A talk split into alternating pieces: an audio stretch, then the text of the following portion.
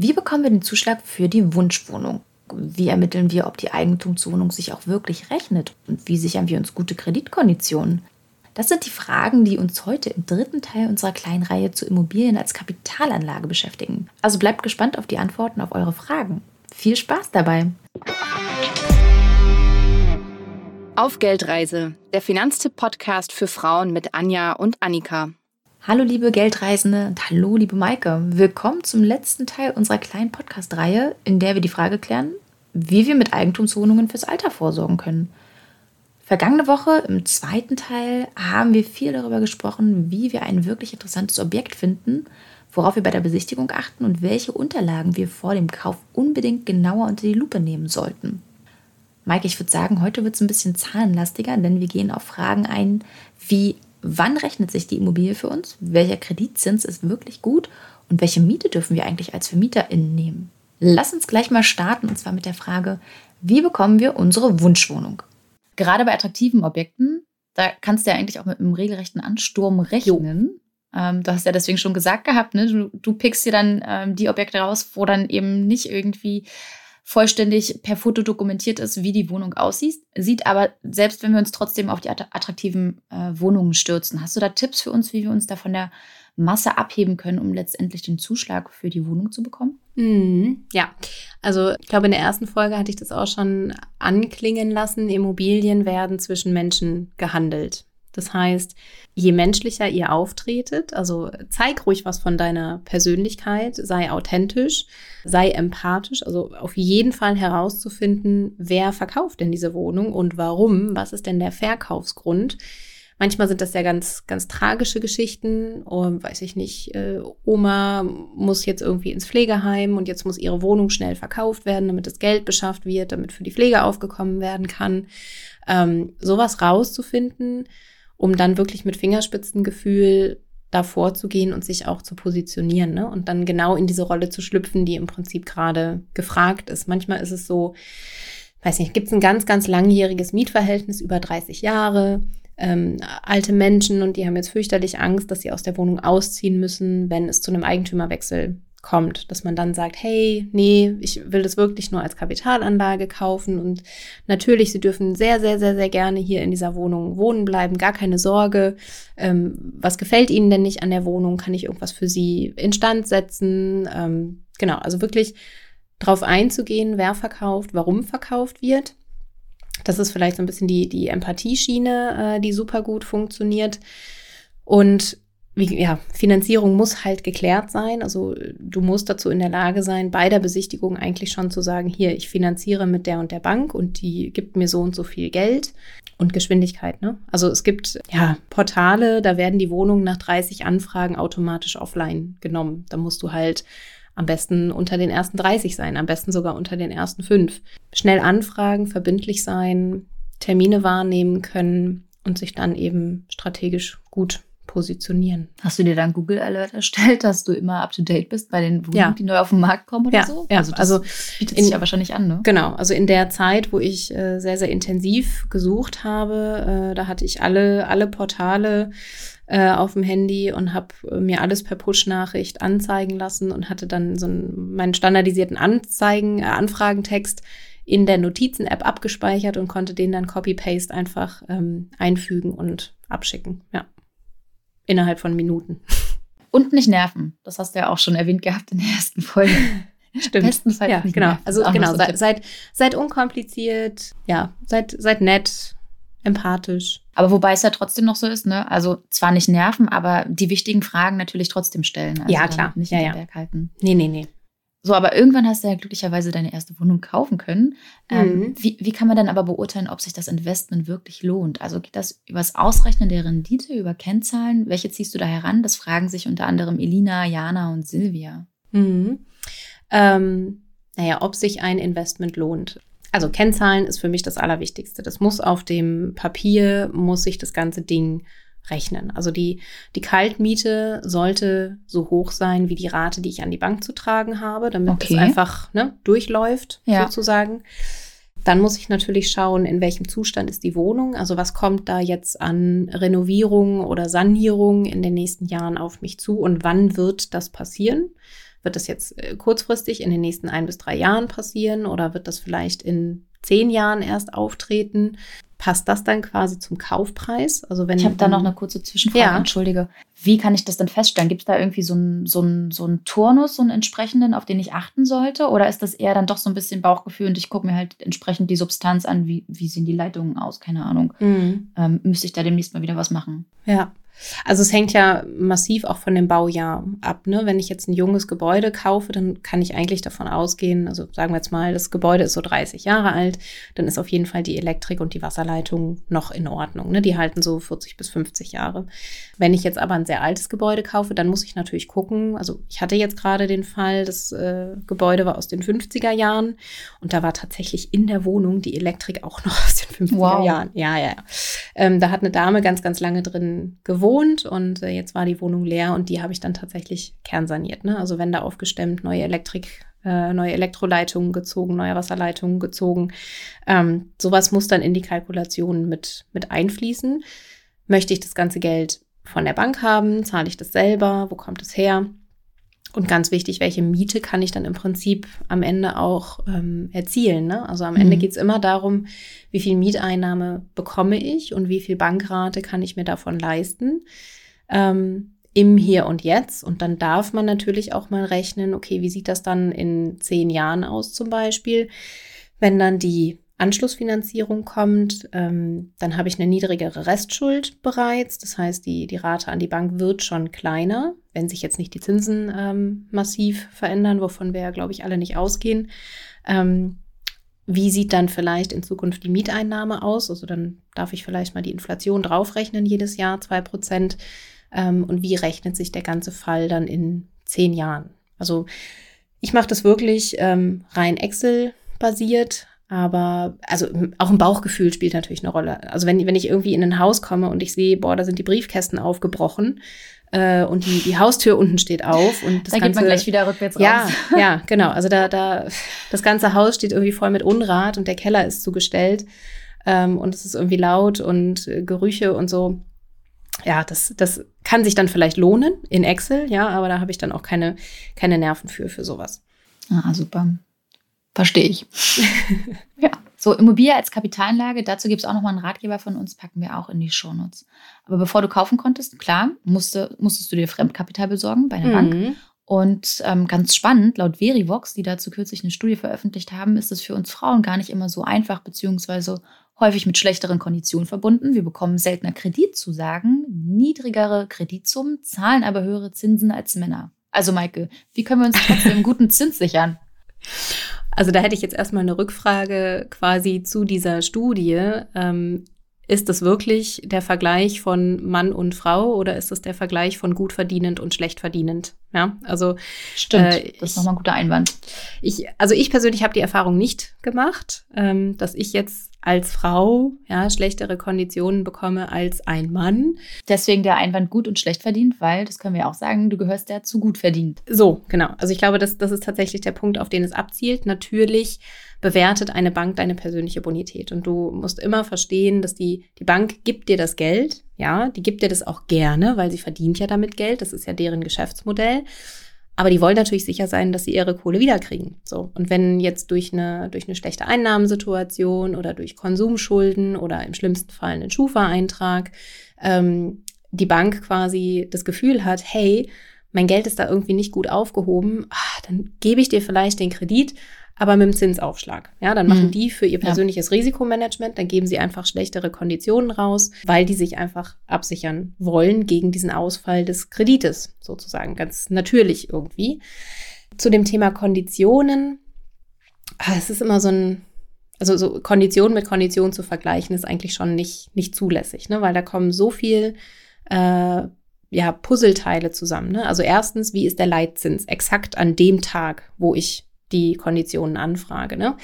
Ähm, wie ist meine persönliche Bonität? Wie bewertet die Bank das Objekt? Also ich, Maike, kriege für zwei Objekte an zwei Standorten in zwei verschiedenen Zuständen zwei völlig unterschiedliche Konditionsangebote, weil auch die, äh, das Objekt selber natürlich eine Rolle dafür, also dafür spielt, wie jetzt die Bank das Risiko dieses Investments einschätzt. So. Genau, dann kommt noch sowas dazu, wie äh, hat die Bank vielleicht in dem Gebäude schon mal eine Wohnung finanziert und hat damit schlechte Erfahrungen gemacht. Auch dann werden die Zinsen wieder schlechter. Für welche Zinsbindung entscheide ich mich und so weiter und so fort. Also du, du siehst, dieses, dieses Thema Sehr Finanzierungskondition ja. ist ultra individuell. Ja, genau. Ja. Hast du vorab irgendwie bei Kreditvermittlungsportalen geschaut gehabt? Nee, ich habe mich, äh, also ich habe den Weg gewählt, mit einer Bank direkt zu sprechen, weil mir das einfach wichtig war, einen kurzen Draht zu haben zu dieser Kreditentscheidung. Also mhm. ich verstehe das, verstehe das Geschäftsmodell der Finanzierungsvermittlung, weil die natürlich über bestimmte Datenbanken ähm, zig Banken miteinander vergleichen können, ähm, wo ich dann einfach subjektiv gefühlt äh, die besten Konditionen bekomme. Äh, mir war wichtiger, wirklich selber zum Telefon greifen zu können, selber bei der Bank anrufen zu können, selber sagen zu können, hier, guck mal, ich habe jetzt Objekt XY, wie schätzt du das ein? Soll ich mich da irgendwie weiter drum bemühen oder sagst du, äh, nee, das passt jetzt irgendwie nicht so, guck mal lieber weiter. Dieser persönliche Kontakt war mir da einfach extrem wichtig dass du deine Ansprechperson mm, Genau, ja. Wie war das denn bei dir bei deinem, bei dein, bei deiner ersten Wohnung sozusagen, als du zur Bank bist und gesagt hast, so und so sieht's aus? Mhm. Hat das alles super gut geklappt äh, mit dem Kredit bekommen oder war das dann doch irgendwie nochmal schwierig? Beziehungsweise ist man da aufgeregt? Bestimmt, oder? Klar, so ein Investment? Ja, natürlich. Ja, doch, nee, ich war, ich war sehr aufgeregt, weil, äh, also ich war auch so bisher. Mh, hm, weiß nicht, man sucht sich immer das günstigste Tagesgeld und das günstigste Girokonto. Mhm, und ja. eigentlich will man ja mit den Banken gar nichts zu tun haben. So, weil die, ja, weiß nicht, so in der Berichterstattung und so kommen die auch immer nicht so gut weg. Ähm, und dann quasi im, im Kopf auch diesen Shift zu machen, hey, jetzt brauche ich auf einmal die Bank und jetzt, jetzt was von dem, genau. ja, jetzt sind die auf einmal ähm, ja Geschäftspartner für mich. Ähm, Genau, ich will was von denen, weil ich will, dass die mir Fremdkapital geben. Ich habe natürlich auch was zu bieten. Ja, meine Bonität, die bringe ich ja mit. Ähm, wie kommt man dann irgendwie zusammen? Äh, das war schon, war schon auf, vor allem, wenn man ja, ich bin ja, was weiß ich, zehn Jahre nicht mehr in der Filialbank gewesen. Ja, angerufen, Termin gemacht, irgendwie äh, bisschen vernünftige Klamotten angezogen so und dann dahin gefahren. ähm, das war schon, war, war ultra aufregend. Aber also ich hatte da wirklich, wirklich Glück. Das war eine lokale Bank, äh, eine Genossenschaftsbank. Und äh, die haben mich auch super durch diesen Kaufprozess begleitet. Also die haben mir den, den Darlehensvertrag erklärt, äh, die haben mir erklärt, wie, wie sich jetzt verstimmt bestimmte Zinsbindungen auswirken, Vorteile, Nachteile. Und das lief also sowohl in der Kommunikation als auch in der Abwicklung extrem angenehm und unkompliziert. Kannst du dich noch daran erinnern, beziehungsweise verrätst du uns, ähm, wie teuer deine erste Wohnung war und welche Kreditsumme du da für welchen Zins aufgenommen hast? Also die erste Wohnung, die war tatsächlich sehr, sehr, sehr, sehr günstig. Die hat knapp 40.000 Euro gekostet. Oh, das ist gut, ja. Für, ich glaube, ja, ungefähr 40 Quadratmeter. Also das ist eine einfache Wohnlage in Essen, würde ich mal sagen, eine Dachgeschosswohnung. Ähm, die ist auch renovierungsbedürftig. Also wenn die aktuelle Mieterin auszieht, dann werde ich da sicherlich noch mal 5.000 bis 10.000 Euro reinstecken. Ähm, und diese Wohnung habe ich dann komplett finanziert. Also die 40.000 habe ich aufgenommen. Und ich glaube, die Zinsen waren tatsächlich, ich glaube, bei knapp 2 Prozent, weil, ne, da siehst du, 2 Prozent würde jeder sagen, oh Gott, das sind aber schlechte Zinsen. Mhm. Ähm, ja, stimmt, aber es ist ein sehr, sehr kleines Volumen. Also Banken finden eigentlich Objekte ab 100.000 Euro erst interessant äh, unter 50.000 Euro überhaupt ein Immobiliendarlehen zu kriegen, ähm, ist schon schwierig, weil sich der, der Aufwand aus Sicht der Bank nicht, meine, was, was zahle ich da an Zinsen im Monat? Keine 100 Euro. Das ist sehr spannend, dass du das sagst. Also je kleiner sozusagen wirklich ja. die Summe ist, umso höher der Zins. Das muss man dann auch ja. einkalkulieren, ja. gerade wenn man sich irgendwie auf günstige Objekte stürzt. Ja, genau, genau. Also ah, weil, okay. weil einfach für die, für die Bank auch logisch, ne, der Aufwand, jetzt einen Darlehensvertrag zu erstellen, äh, ist genauso hoch. Die Kreditprüfung ist genauso aufwendig, ob die Wohnung jetzt 50, 100 oder 200.000 Euro kostet. Aber das Geschäft, was dann hinterher rauskommt, ist natürlich für die größeren Wohnungen aus Sicht der Bank attraktiver. Und dann holen die sich das über einen Zinsaufschlag ähm, zurück. Ja. Und vielleicht nochmal so ein Beispiel, so eine, eine, Wohnung, die einen Kaufpreis hat von 130.000 Euro. Mhm. Kannst du da so, also lässt sich da so eine pauschale Aussage tätigen, was da eigentlich ein guter Zins wäre? Also ich sehe das jetzt bei meinen, äh, bei meinen Mentees. Ähm, die haben aktuell Konditionen von 1,3, 1,2, 1,5, je nach persönlicher Bonität und je nachdem, wie das, äh, wie die Bank das Objekt dann einwertet. Aber so, ich glaube 1,3 ist aktuell ein ganz guter Näherungswert für eine Kapitalanlage, wenn man den Kaufpreis auch vollständig finanziert. Ne? Je mehr Eigenkapital man einsetzt, desto kleiner wird das Risiko ja. für die Bank, ja. desto günstiger wird dann wieder der Zins. Also auch das ist natürlich ähm, wichtig mit zu vergleichen. Ne? So, nun tolles Objekt gefunden, gute Konditionen bei der Bank gesichert, gekauft. Darf ich mich stolze ImmobilienbesitzerInnen nennen. Bis vor kurzem dachte ich ja, dass ich mir damit dann ja auch eine passive Einkommensquelle erschlossen hätte. Aber den Zahn, den hast du mir eigentlich schon in unserem Vorgespräch damals gezogen. Mhm. Und irgendwie klingt es ja auch fast so ein bisschen zu schön, um wahr zu sein. Geld verdienen, ohne zu arbeiten, beziehungsweise mit minimalem Aufwand. Aber mhm. VermieterInnen, das ist nun mal auch ein Job. Und wenn man es wenn genau nimmt, ne? Und welche Aufgaben kommen denn da auf einen zu? Ja, das stimmt. Also äh, da reagiere ich tatsächlich auch immer so ein bisschen allergisch, äh, wenn Leute äh, passive Einnahmen und Mieteinnahmen zusammenwerfen, weil das ist aus meiner Sicht ähm, überhaupt nicht der Fall. Ähm, ja, was für Aufgaben? Fangen wir mal mit den, mit den regelmäßigen Aufgaben an. Also ich gucke äh, jeden Monat auf mein Konto und kontrolliere die Mieteingänge. Das ist noch ein sehr, sehr angenehmer Job. Ja, stimmt. Musst du aber auch machen, ja, weil wenn, wenn dann mal eine Miete nicht kommt, dann heißt es auch wirklich ähm, schnell sein und reagieren. Ähm, so, Mieteingänge kontrollieren, einmal im Jahr die Nebenkostenabrechnung, einmal im Jahr die äh, Versammlung der Eigentümergemeinschaft. Das sind so die, die turnusmäßigen Dinge, die da passieren. Ähm, und dann wirklich das Thema Renovieren, Sanieren. Das ist tatsächlich zeitaufwendig. Also ähm, Handwerker koordinieren, Anfragen, Angebote einholen, immer wieder hinfahren, Tür aufschließen, Schlüssel übergeben, äh, Arbeitsfortschritt kontrollieren, die ganze Buchhaltung dahinter, ne, auch irgendwie über die Kosten Buch zu führen und so. Äh, das darf man nicht unterschätzen. Ähm, das Thema Neuvermietung ist auch aufwendig. Also am liebsten möchte ich wirklich, dass meine Mieter äh, 10, 20 Jahre in den Wohnungen wohnen, weil dann fällt nämlich beides nicht an. Ne? Dann ist in der Regel eine, eine Kernsanierung nicht möglich in einem Mietverhältnis ähm, und auch ja, Neuvermietung, also wirklich hinfahren, Bilder machen, online stellen, Anfragen beantworten, Termine ausmachen, oh, hinfahren, ja, wieder besichtigen, ja. genau, Mietverträge ausarbeiten, Übergabe machen, Schlüsselübergabe, äh, neue Schilder für die Klingel drucken und äh, alles Mögliche drumherum. Das ist so das, das Aufwendigste, finde ich. Das kann man natürlich auch alles abgeben. Also auch dafür gibt es ja Dienstleistungen. Ähm, Maklerbüro für die Neuvermietung. Äh, man kann auch einen Generalunternehmer beauftragen, die Sanierung durchzuführen.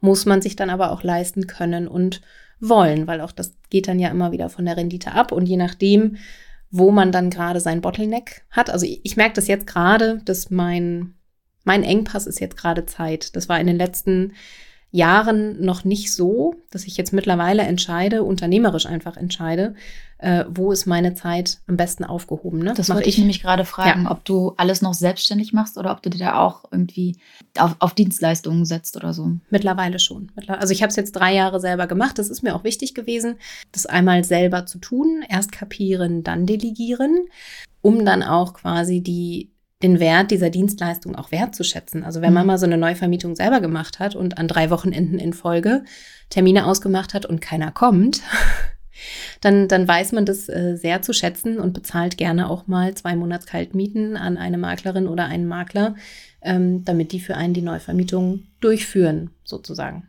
Was würdest du schätzen, wie viele Wochenstunden da ähm, durch durch, ich sag jetzt mal, deinen Vermieterinnenjob ähm, noch auf dich zugekommen sind? Also mit den acht Objekten würde ich jetzt sagen, also wenn es wirklich Wochenstunden sind, vielleicht eine halbe Stunde. Okay, das ist Aber ja. Kommt natürlich okay. immer so in Wellen, ne? Also wenn, ja. wie gesagt, wenn eine Neuvermietung ansteht, dann sind es halt auch mal zwei Wochenenden in einem Monat. Hm. Ja. Stimmt, dann ist natürlich wieder mehr. Ja. Da muss man dann schon mal schauen, da hast drin. Genau. Ein Punkt, den wir natürlich auch nicht vergessen dürfen, das sind ja die weiteren Kosten. Ne? Mhm. Das haben wir ja auch schon mehrfach angesprochen. Ähm, wir müssen ausreichend Rücklagen haben, ähm, gehören dann zu einer Eigentümergemeinschaft, für die auch regelmäßig Kosten anfallen und so weiter und so fort. Welche finanziellen Posten kommen denn noch auf VermieterInnen zu? Das wollten unter anderem Eileen und Bibi wissen. Mhm.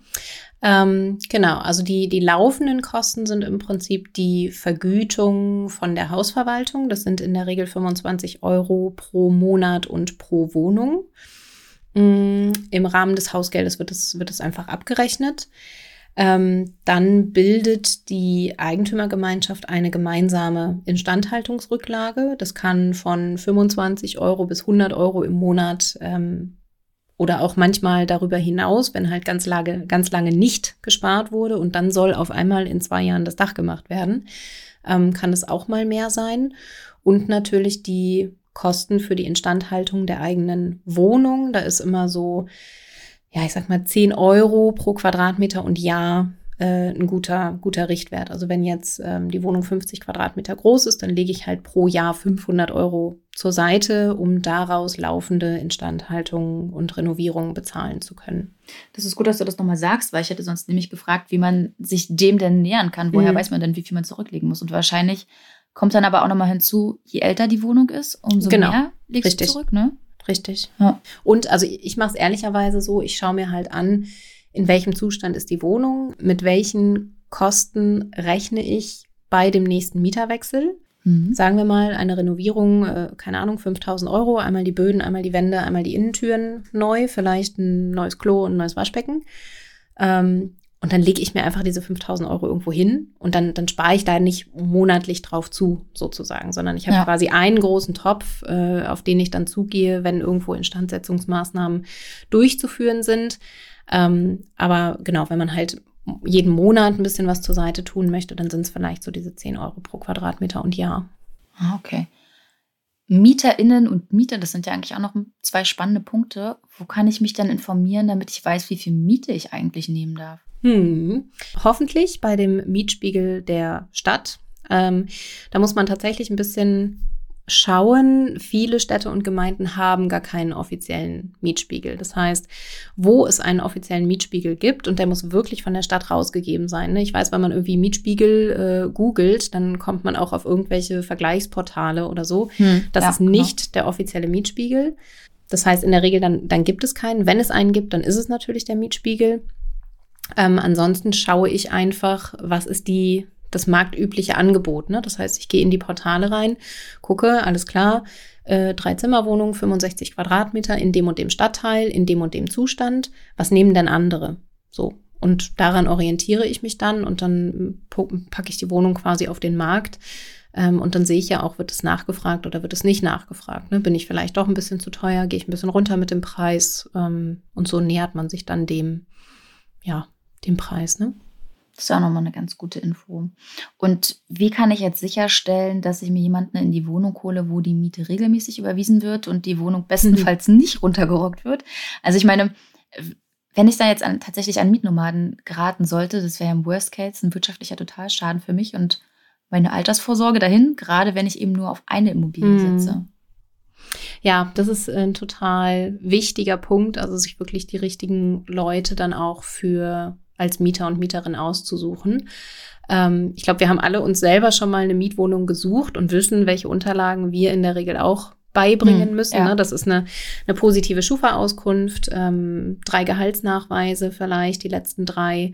Ähm, dann gibt es diese Selbstauskunft, ja, wo man irgendwie aufschreibt, die Kontaktdaten des aktuellen Vermieters oder der aktuellen Vermieterin, ähm, wo ist man beschäftigt, äh, spielt man irgendwie Musikinstrumente, möchte man mit Haustieren einziehen, wie viele Personen sollen denn in die Wohnung einziehen.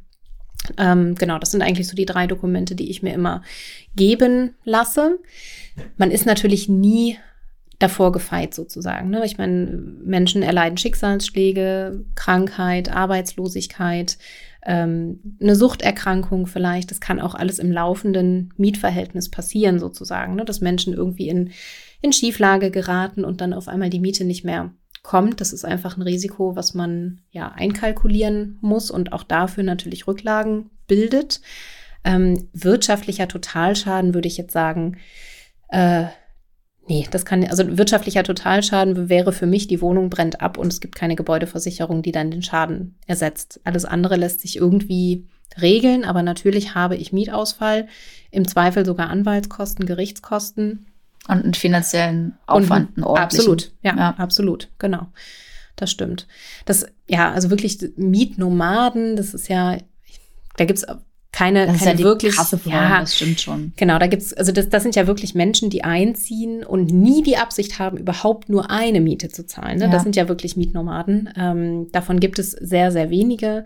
Ich glaube, dieser, dieser Fall Krankheit, Arbeitslosigkeit, Schieflage, das ist ähm, der wahrscheinlichere Fall, der auftritt. Ne? Aber du hörst dann wahrscheinlich auch vor allem auf dein Bauchgefühl, oder? Und Genau. versuchst dann die, die potenziellen MieterInnen kennenzulernen und, und da drauf zu achten. Und vielleicht noch ein paar, ja, ich sag jetzt mal Warnzeichen, wenn über, also wenn das überhaupt möglich ist, dann irgendwie wahrzunehmen und dann dich dafür oder dagegen zu entscheiden. Genau, also wenn, wenn mir jemand äh, die Unterlagen nicht schicken möchte, ja, dann muss ich davon ausgehen, da ist irgendwas im Busch, zum Beispiel. Wenn mir jemand die Kontaktdaten des aktuellen Vermieters nicht nennen möchte, muss ich davon ausgehen, da ist was im Busch. So, und ähm, ich glaube, so kann man, also ich habe bisher tatsächlich, ähm, weiß nicht, Glück gehabt oder ein gutes Händchen gehabt. Ähm, ich finde alte Leute, ehrlicherweise, ich finde alte Leute super, ne? Die haben ihre Rente, die sind, die sind, die, die sind so verwurzelt, die, die ziehen nicht irgendwie alle zwei Jahre um. Ähm, das finde ich wirklich, das ist ein sehr, sehr dankbares ähm, Der Traum der Vermieterin. Voll, ja, total, total. Cool. Aber weißt du, was ich auch noch dran gedacht hatte? Eigentlich ist es auch total smart, wie du meinst, ähm, eine Wohnung zu kaufen, wo du schon jahrelange MieterInnen drinne hast, weil du kannst ja nochmal die, die Auskunft einholen, wie denn so das Mietverhältnis war mit dem Verkäufer beziehungsweise der. Verkäuferin und bekommst da auch nochmal Infos. Das finde ich eigentlich auch immer ganz schön und kriegst da nochmal ein Gefühl für, wie sind die eigentlich drauf und Hm. wo könnte es vielleicht Probleme geben, beziehungsweise läuft es vielleicht auch super reibungslos. Ich meine, klar, ein Blick in die Zukunft ist das nicht, nur in die Vergangenheit, aber trotzdem ist das ja schon mal ein ganz guter, ein netter Anhaltspunkt. Genau, und auch sowas würde man in einem Kaufvertrag immer mit beurkunden. Ne? Also, dass nie Mietschulden bestanden haben, ähm, dass aktuell keine Mietschulden bestehen, ähm, dass das Mietverhältnis ungekündigt ist und dass es da einfach keine, keine Mietstreitigkeiten gegeben hat.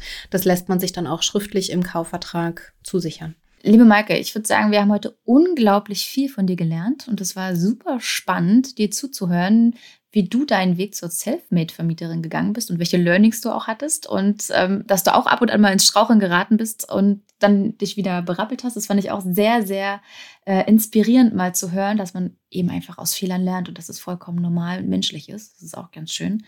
Hast du dann vielleicht ganz zum Schluss noch etwas, was du uns Geldreisenden mitgeben möchtest, was wir vielleicht jetzt auch noch nicht angesprochen haben oder was zu kurz gekommen ist? Na, also ich hoffe einfach, dass ich ähm, ein bisschen Einblick geben konnte darin, wie eben Altersvorsorge und Vermögensaufbau auch funktionieren kann, abseits von, von ETFs und einfach äh, jedem und jeder, die jetzt sagt, ach krass, ich habe eine Bonität gegenüber der Bank, hm, ich habe ein laufendes Einkommen, ich habe ein bisschen was zur Seite gespart ähm, und da jetzt so ein bisschen ja reinschnuppern konnte, äh, sich dieser Bonität auch einfach bewusst zu sein und das Thema Immobilien als weitere Assetklasse mal einfach auf den, auf den Radar zu nehmen und da einfach mal reinzuhorchen, reinzufühlen.